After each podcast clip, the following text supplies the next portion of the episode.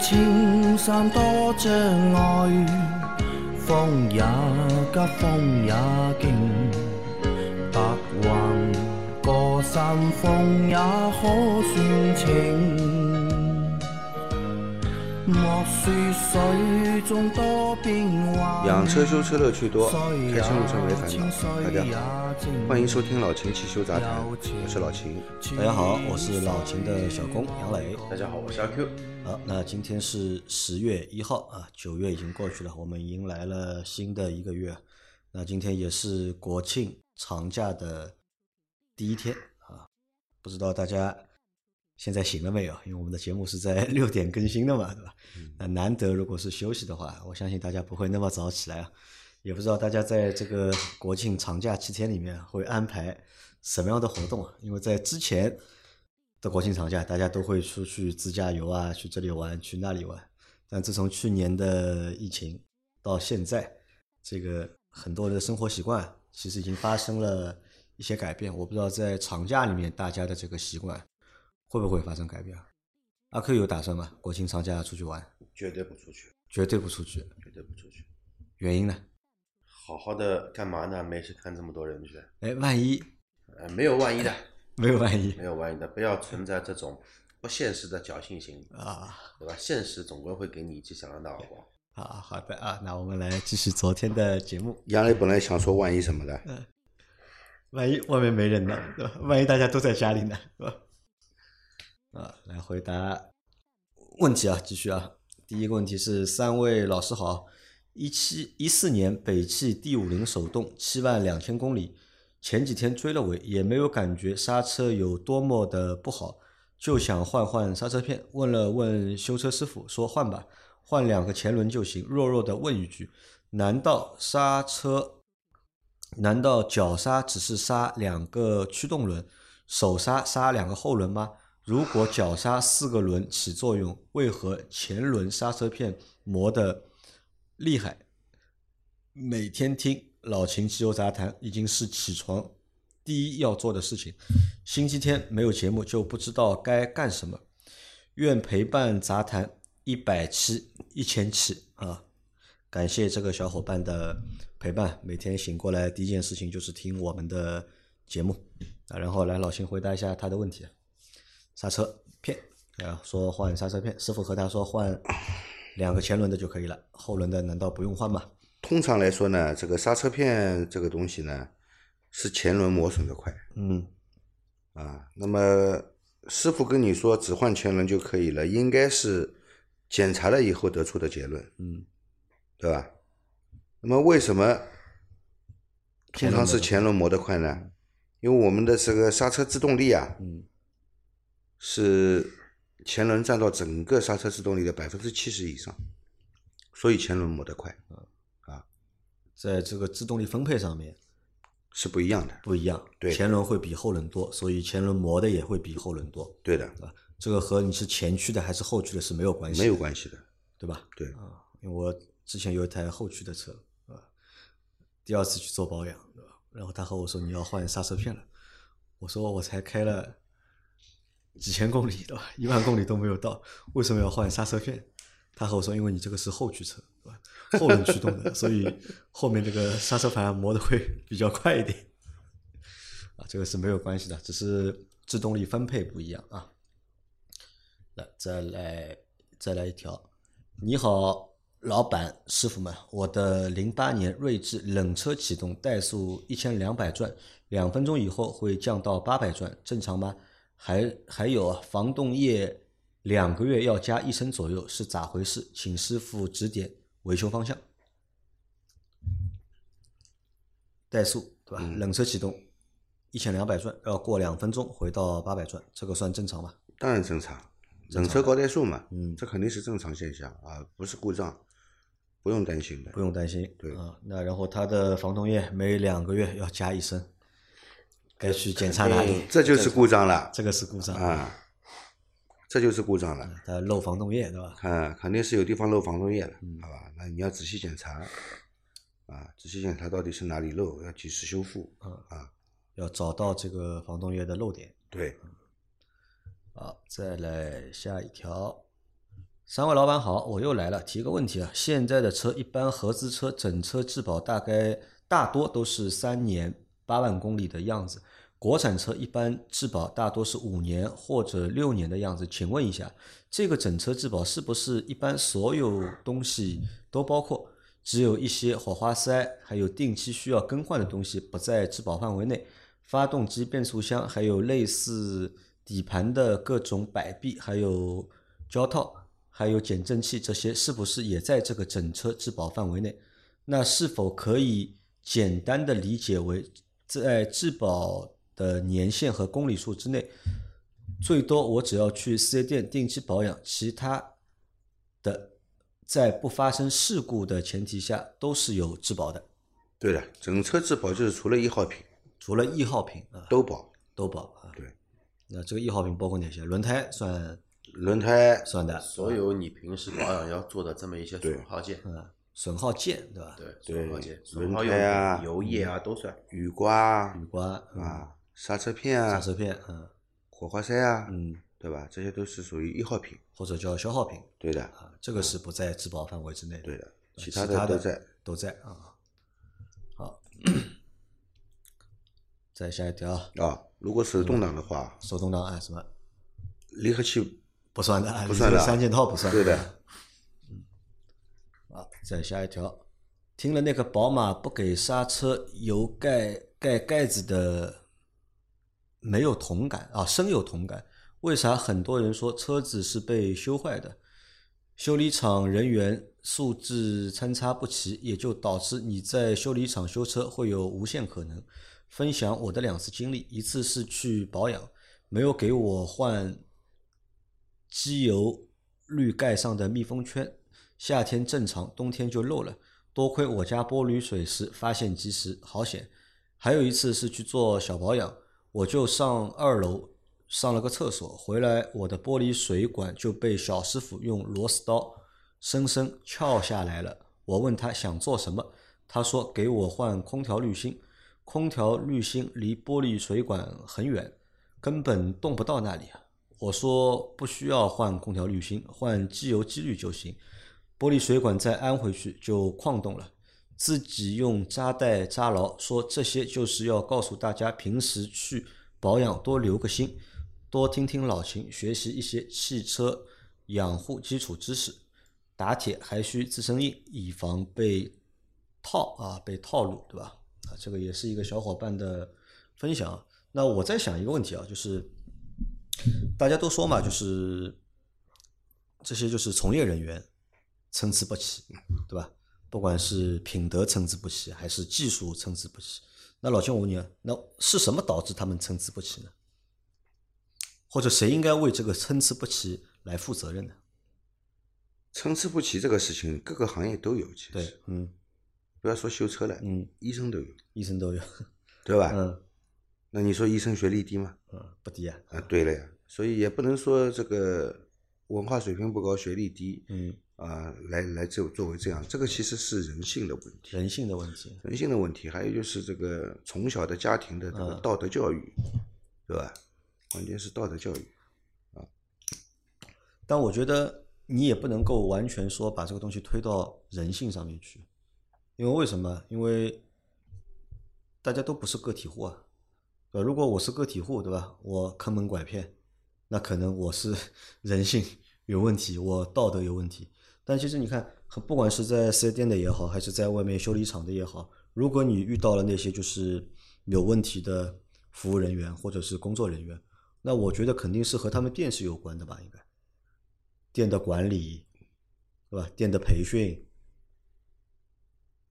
这有关个工作人员在来应聘的时候，对吧？你如果能力强，我要你；如果你不能够合格，我为什么要要你呢？嗯，啊，这个其实我认为啊，最主要的问题还是出在就是这些商家或者是厂家的就是管理上面。如果管理是没有问题的，那会出现这种情况的概率是很低的。对，很多情况都是因为什么管理本身就混乱，或者这个公司对吧本身就有问题，所以才会遇到各种各样的问题。啊，来再来一条啊！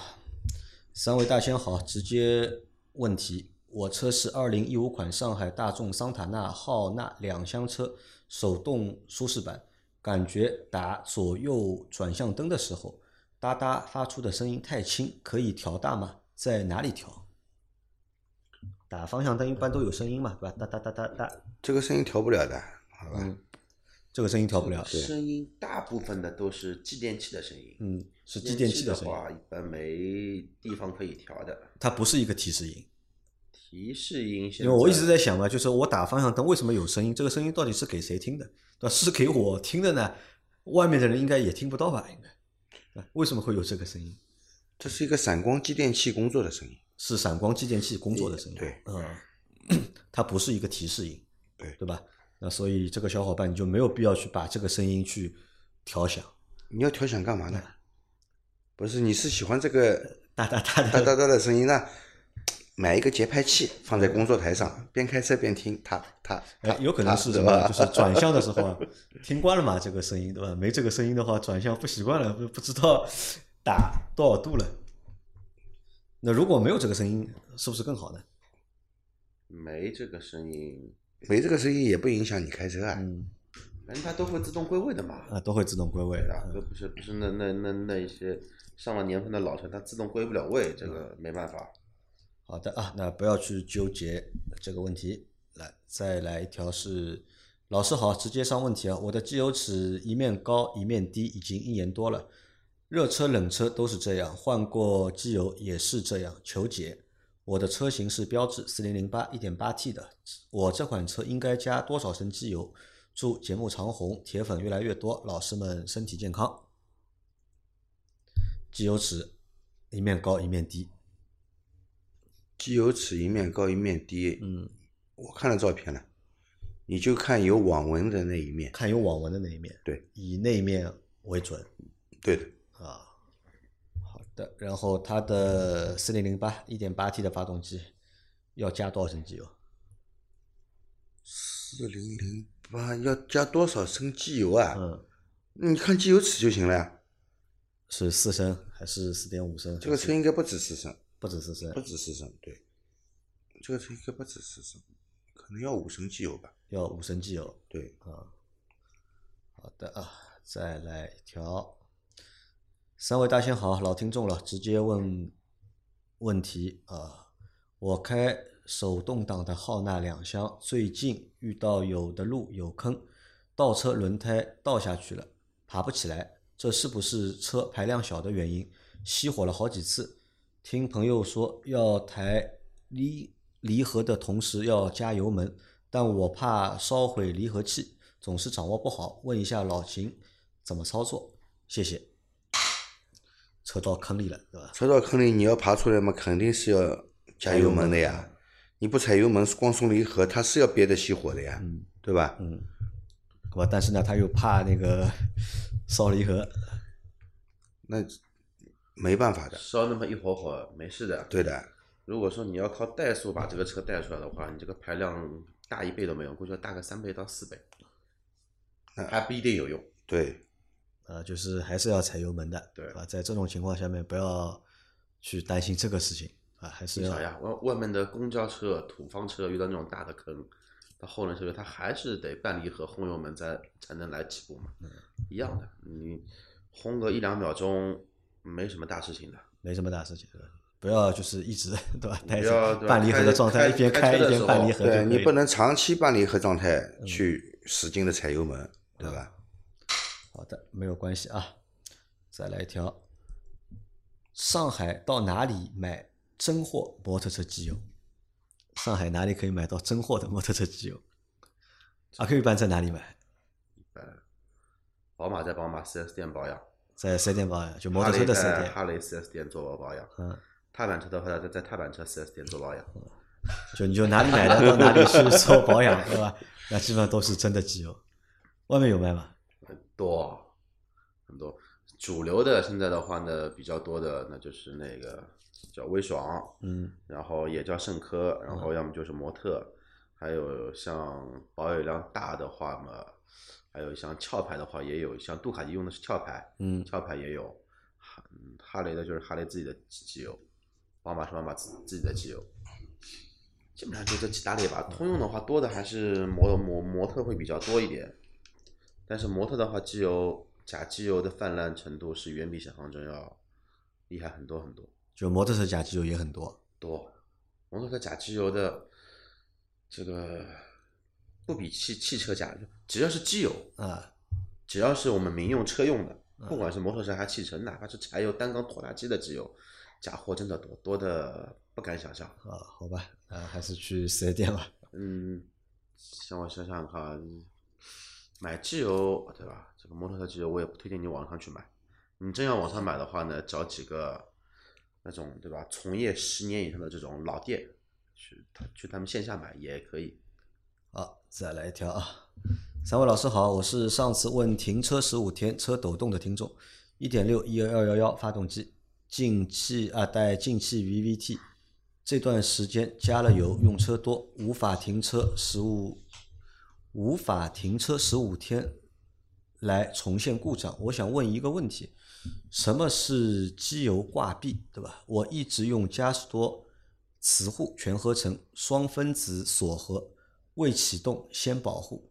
听老秦说嘉实多不好，换了贵一点的美孚全合成，看机油标尺，感觉标尺尾部粘的机油不多，不便于观察机油位置。挂壁不好吗？擦在纸上又感觉机油粘度大一些，机油黄色的，不像嘉实多发黑，但嘉实多标尺上粘的机油多，便于观察机油位置。挂壁好吗？抖动会不会与机油有关？我的车是不是更适合嘉实多？好了，老秦来了一个新的问题啊，机油挂壁，对吧？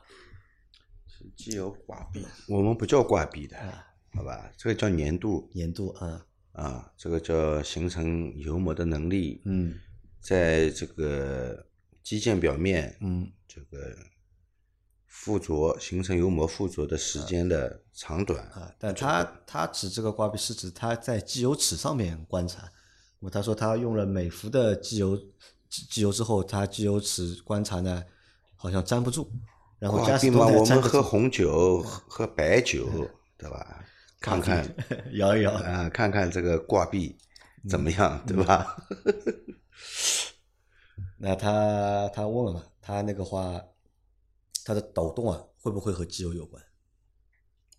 抖动我觉得跟机油的关系不大吧，应该不大的，不大的，除非你这个机油是一塌糊涂的机油，嗯对吧？加了不能再加了，加进去也许发动机会抖，嗯是吧？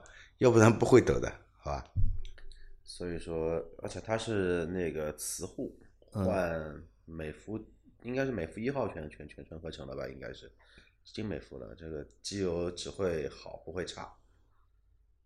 好的啊，也不存在你这个车这个适合哪个适合不适合驾驶多哪个对吧？呃对我突然不存在想到一个话题啊，那个磁护的话，之前就说那那那个嘛，全合成，嗯，然后未启动先保护，他说那个机油里面有磁磁力可以吸附在缸壁上面。嗯，我在想，我操，那碰到一些车是没有，它没有钢套呢，它是铝套呢，那咋那啊，咋办全？全铝的呀，全铝的，它吸不住啊，吸铁石都吸不住啊，它里对吧？面是涂层的，那咋办呢？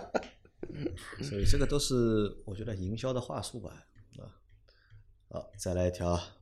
三位大师好，坐标山西，天气渐凉，手动挡的朗逸关节炎慢慢又显现出来。早上刚发动，一档难推入，热车起来就好了。我又有了变速换变速箱油的冲动。之前换过两次都是原厂油。我的问题是，是否能换美孚一号等全合成油？这让这个冬天的一档和倒档像夏天一样丝滑。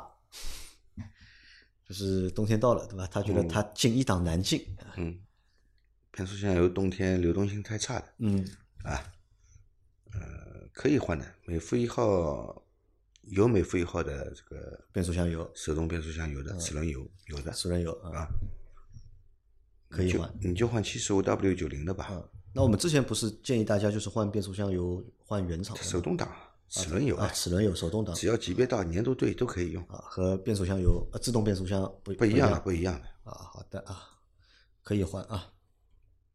好，最后一条，秦大师、杨老板、Q 老板三位好，还是那台二一款的 Polo。最近有个问题想不明白，想请教你们。我常常市区上下班开，四到五十公里每小时，路程十公里，转速一千到两千左右，这样容易产生积碳吧？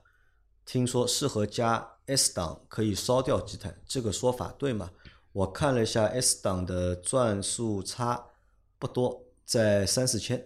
秦大师，我们日常防积碳适合在多少转速？他们说的拉高转速是大概多少转速？前几天听你们讲暴力驾驶也容易产生积碳，是什么原因？暴力驾驶不正是高转速类似 S 档吗？一堆问题想不明白。啊，这个问题其实很简单啊，这个那发动机转速提高，发动机转速是。会这个更利于燃烧，嗯，那么燃烧情况好呢，那么积碳就相对来说不太容易生成，对吧？那么，所以我们说经常跑高速的车，它就会比较好，嗯啊，缸内积碳也比较少，对吧？那么并不是说在任何情况下高转速都不会产生积碳，你在市区开，老是踩大油门，急加速的时候。你这个车速从低速到高速再加加加速的时候啊，它首先是要这个加浓喷油，嗯，对吧？要加浓喷油，然后点火提前脚，要拼命的往前推，一甚至于推到它已经爆震了，都会有这种现象，对吧？在这种条件下，你虽然看起来好像你一直是在高转速的跑。嗯，其实积碳生成的更多，因为它不正常的燃烧时间更多，所以它这个产生的积碳反而会更多，对吧？那么你在市区里面长期用 S 档去跑也不好，因为 S 档跟这个平时我们开的正常的一个工作逻辑是不一样的，它的这个升档的这个转速啊会。往后推，也就是发动机你虽然转速比较高，对吧？这个车子这这这个变速箱呢，它不愿意升档，嗯，啊，一直在高转速这样工作的话呢，对变速箱也是一种伤害，而且你变速箱油很容易过热，啊，你变速箱油也很容易过热，那么变速箱油过热了以后呢，对变速箱，嗯，肯定也是一种伤害，对吧？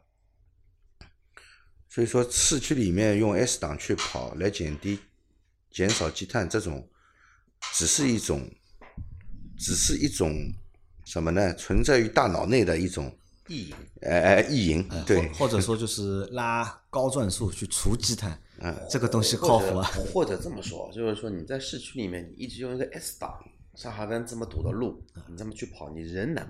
我们我我们先不谈车是不是吃得消，车是不是好，你人难过不难过？S 档会怎么样一个情况？你同样五十公里的车速，可能你的档位是锁定在二档，你一放油门就是电动车一样直接冲。电电动车你还可以选择这个这个动力回收模式的强和弱，这个选择不了，你就只有冲。然后长此以往，你各个部件的一个橡胶件的损耗会加速提早进入一个衰退期。因为我觉得你首先要搞清楚积碳是怎么形成的嘛，对吧？积碳就是因为燃烧不好嘛，燃烧不充分嘛，嗯，所以才产生的积碳嘛。那在什么样的情况下面会出现燃烧不充分的情况，对吧？那你去看一下，对吧？根据自己一个实际的，就是开车的过程当中，你去看嘛。如果正如果你是在一个正常的工况下面，那其实积碳不会很容易产生，或者不会产生的很快。而且即使有积碳产生，其实你也也是有相应的办法。去解决的嘛？对的，你去做清洗也好，对吧？你用去用添加剂也好，都是有方式去解决的。大家也不要把积碳这个东西啊想的就是太吓人，对吧？特别是很多新的，因为你看你是新车嘛，对吧？你才这个车买回来才多才开了多久啊？那你已经担心就是积碳了，没那么早积碳，而且你要知道，上下班高峰能车速一直稳定在四五十公里，不错了，不错了，挺好了已经。你四五十公里，你开个十公里的路，估计大概上下班也就半小时时间，已经很不错了，已经。而且还有就是你说的这个拉高转速，对吧？除积碳，对吧我也不建议这么做，蛮傻的其实。啊，特别是你在一台新车你还不熟悉的情况下，因为看你问的问题应该是一个新手吧，新手加第一台车嘛，不建议你在这个车况还没熟的情况下，先去贸然的做一些激烈的一些驾驶。如果你实在担心这个问题，对吧？那你可以呢定期，对吧？你加一些燃油添加剂，加一些就是除积碳的燃油添加剂。你定期加，也不是让你每一箱油都去加，像像你这个车哦，嗯，不用这么担心，本身就是多点喷射的，本身就是汽油带那个清洁能力的。真的要积碳，你要这么开，你没个一万五千公里、两万公公里也积不了碳。嗯好吧，那我们这期的节目就到这里。好的，那然后国庆的长假也开始了，那我们会在长假里面我们会有直播，但是具体哪一天直播不定，对吧？那么大家留意我的朋友圈，好吧？那祝大家在这个长假里面开心，对吧？如果出去玩的也注意安全啊。我们出去玩的，记得车上放一些应急物品，吃喝拉撒都备一些啊。阿 Q 还是怕堵车，对吧？是肯定堵车啊！肯定堵车。我有一年十月一号还是五月一号开摩托车去去玩嘛，都被堵在路上。那么这搞毛线啊搞！摩托车都被堵在路上。就是汽车走，不是我们我我们不是走山走山山路嘛，对吧？本身就是上上下都都是单行道，对吧？上去的车子想插队，下来的车子也想插队活脱脱的两根车道开成四根车车道，摩托车算上够灵够灵活了吧？车子都过不过去，那怎么办呢？坐在边边上抽烟，聊天，聊聊聊了两个多小时，警察终于来了，开始疏导。好，那大家反正自己安排，好吧？祝大家国庆快乐，我们下周再见，拜拜。拜拜。拜拜。